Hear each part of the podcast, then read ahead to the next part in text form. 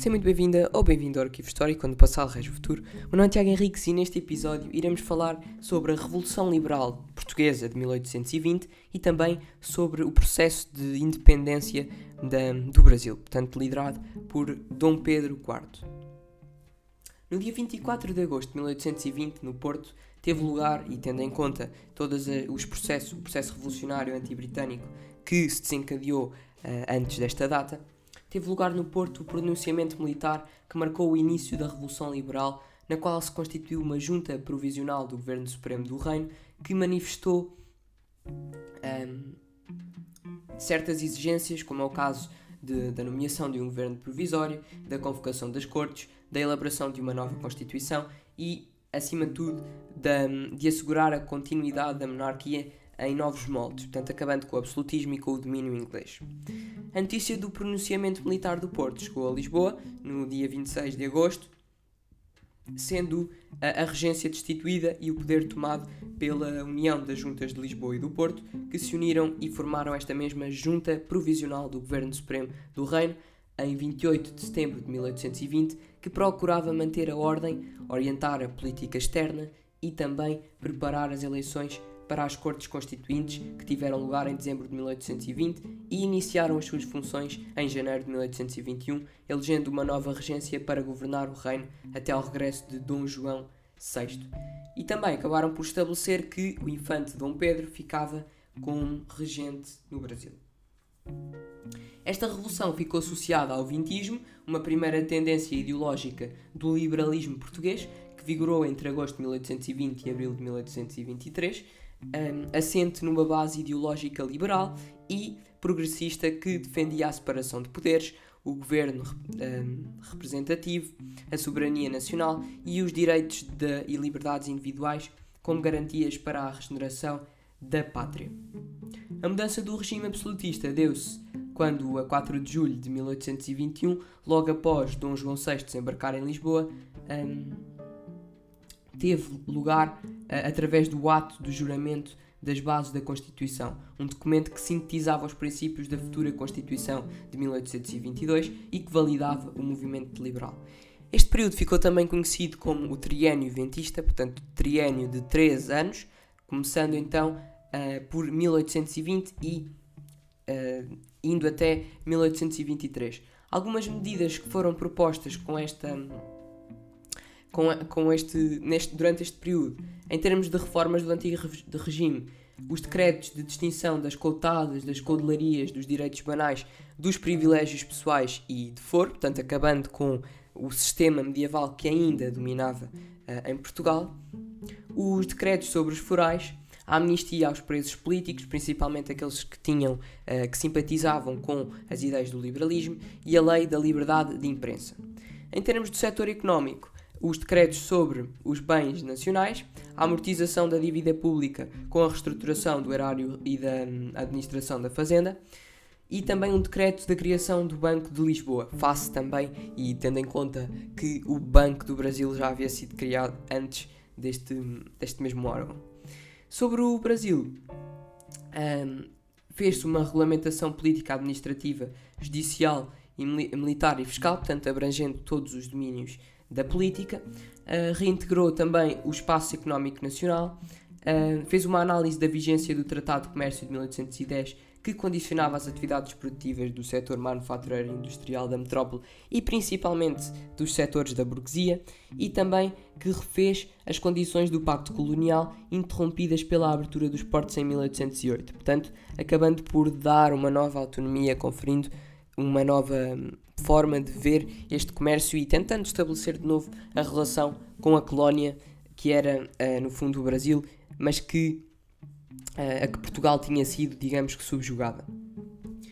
Por último, também um domínio comercial entre o proteccionismo e a liberalização. Portanto, no fundo, um domínio que variava entre medidas proteccionistas, como é o caso da proibição dos impostos ou da fixação dos direitos de entrada, e também um, de outras mais liberais, os parceiros da Comissão do Comércio para eliminar os obstáculos à circulação interna e promover maior liberdade de comércio e a extinção das taxas e condenações das almoçarias que limitavam a concorrência entre compradores e vendedores. Por outro lado, deu-se também a, a chamada desagregação da, do Império Atlântico e a independência do Brasil, que foi um processo bastante duradouro, mas também, uh, digamos que, já evidente na altura. Durante o trabalho das Cortes Constitucionais que decorreram entre 1821 e 1822, as relações entre Portugal e o Brasil passaram por um período conturbado, assumindo-se esta questão uh, principalmente entre Portugal e o Brasil, uh, em que se passava um, por um, uma prioridade, digamos, na crise do Império. A possibilidade de emancipação autonomista do Brasil, proposta por alguns deputados brasileiros, um,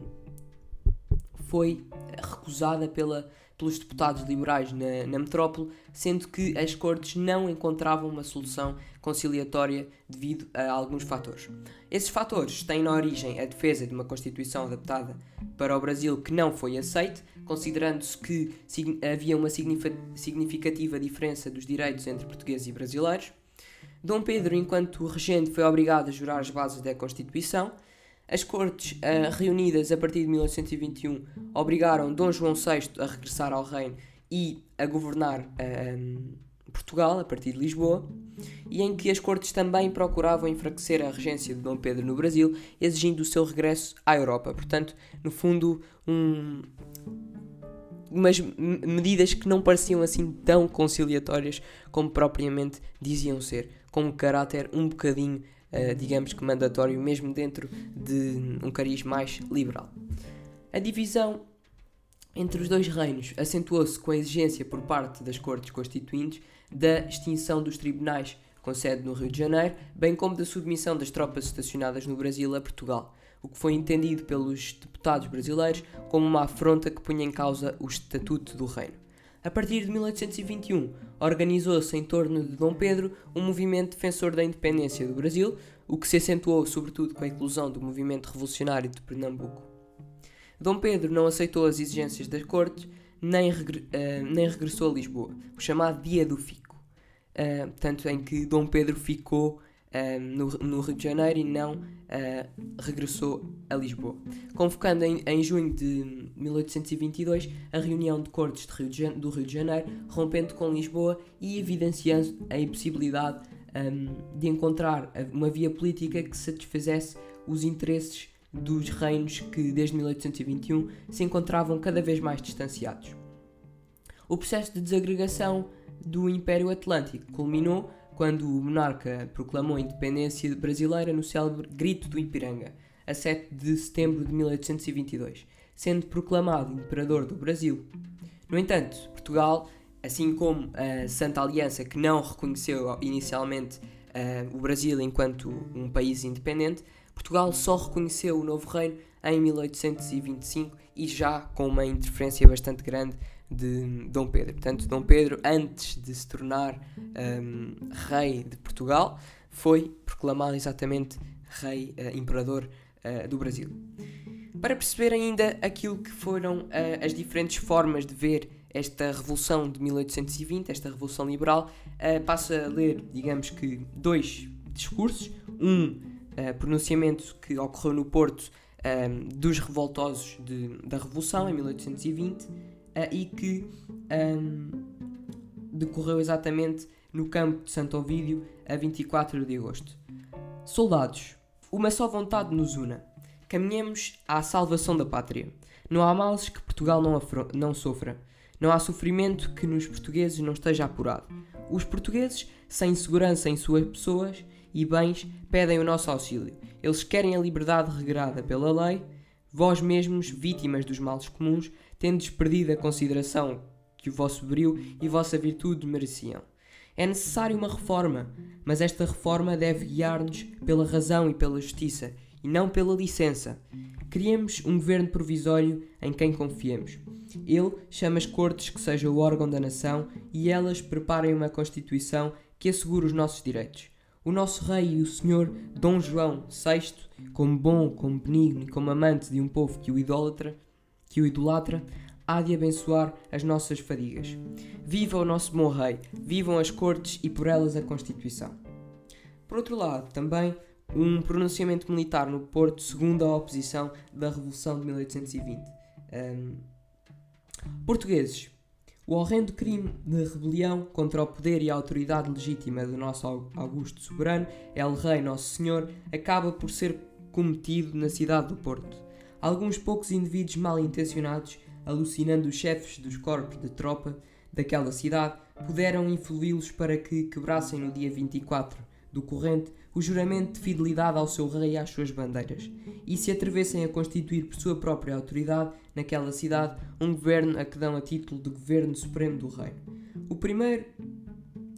tremendo passo que lhe fizeram dar para o abismo das revoluções, cujas consequências podem ser a subversão da monarquia e a sujeição de uma nação sempre zelosa da sua independência à ignorância do jugo estrangeiro. Não vos iludis, pois protestando